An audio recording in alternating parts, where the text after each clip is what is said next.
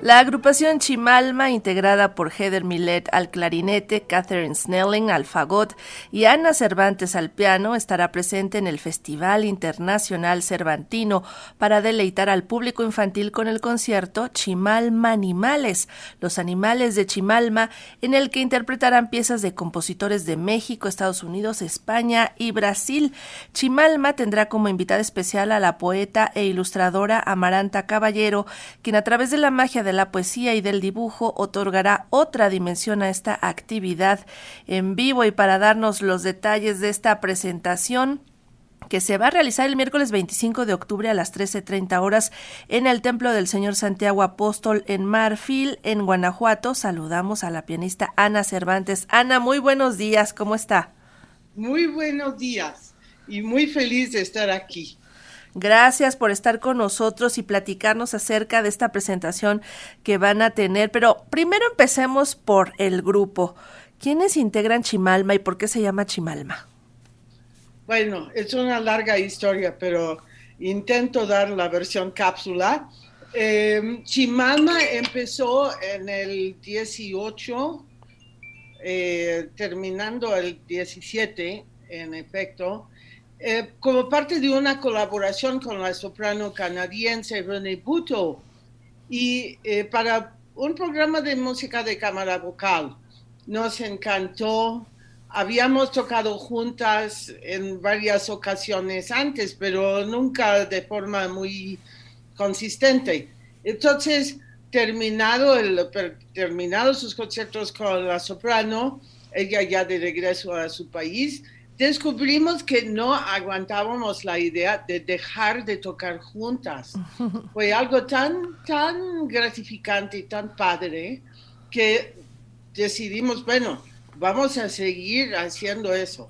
Entonces nos dimos cuenta de que seguir sería pues tener un nombre. Entonces yo me, yo me puse a buscar, a, hurgar un poco en, en folclore y pues toda esa historia de, México, eh, de, la, de las leyendas, bueno, no leyendas, las, unas cosas de México profundo, y eh, descubrí esa diosa, Chimalma, que si buscas el, su apodo es mano de escudo.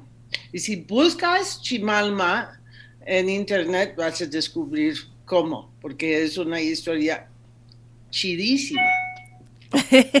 pues chidísima también tiene que ser la música que interpretan juntas porque este proyecto las ha unido y ahora va a ser en torno a los niños que van a interpretar y esta música tiene que ver con los animales. Platícanos por favor acerca de esto, Ana. Bueno, decidimos, se nos ocurrió en plena pandemia, pre-vacuna, ¿eh? no, no sabíamos qué iba a pasar. En esos momentos fueron momentos muy, muy angustiantes, en efecto. Pero nosotras, con todo y, y, cubrebocas, seguimos eh, ensayando todas las semanas. Todos los jueves nos juntábamos aquí en su casa. Eh, a ensayar. Y en algún momento, porque hubo, había como momentos de animales en la casa de cada uno de nosotros, decidimos encargar música, música nueva de compositores con y compositoras con vida y luego decir, hmm, ¿y qué eje central va a tener nuestra música encargada? Animales porque en la casa de Catherine Snelling hubo, bueno, en su jardín hubo un cacomixtle. Ah. De que sí hay aquí en, en sí, todavía. ¿no? Eh, en la casa de Heather, no recuerdo qué fue. aquí en su casa, un enjambre de abejas oh. pernoctó una sola noche. Estaba en proceso de buscar otro, otra ubicación, otro hogar y aquí pernoctó una sola noche. Fue como una bendición sobre la casa, fue increíble. Entonces, por eso decidimos que sería música para niños, porque casi nadie lo hace, y que íbamos a pedir a los compositores y compositoras que fuese una pieza eh, inspirada en animales. Pero qué diferente es considerar algo así como una cuestión natural, como la llegada de estos animales a tu casa, Ana, que llegaron estas abejas, o pueden ser que, están construyendo un avispero, puede haber sido otra cosa, y otras personas agarran una escoba y ¡ay! ¿qué es esto? y para afuera, y, y llaman a no sé quién, a los bomberos para que los quiten y demás tú lo ves como una bendición y además como una fuente de creación y de inspiración artística. Sí, la verdad que sí, tienes razón, porque son, son bueno, actitudes sí es de actitud, pero también son perspectivas un poco diferentes. Por ejemplo, es igual nuestra perspectiva a la hora de dar un concierto para niños, que es que invitamos a los niños al escenario eh, a, a explorar a acercarse al clarinete, que no se ve tan exótico como el instrumento, porque muchos lo han visto. Pero al fagot, no hombre, el fagot es un instrumento que casi nadie ha visto, casi nadie lo ha escuchado.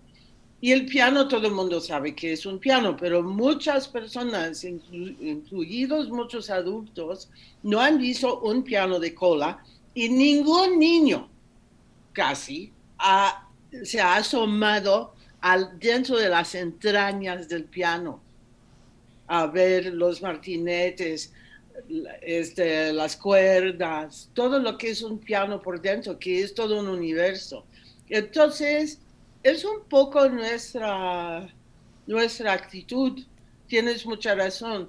Todo, en realidad, todo es una fuente para la, creación. Y además ustedes van a interactuar de manera muy, muy estrecha con, con el público que serán estos niños y al final ellos se llevan un libro desplegable. ¿Cómo es esto? ¿Qué van haciendo? ¿Cómo lo van construyendo? Eh, para los que nos estén viendo en Facebook, por eso también tienen que seguirnos en Facebook, pueden ver, nos acaba de enseñar Ana algo de eso.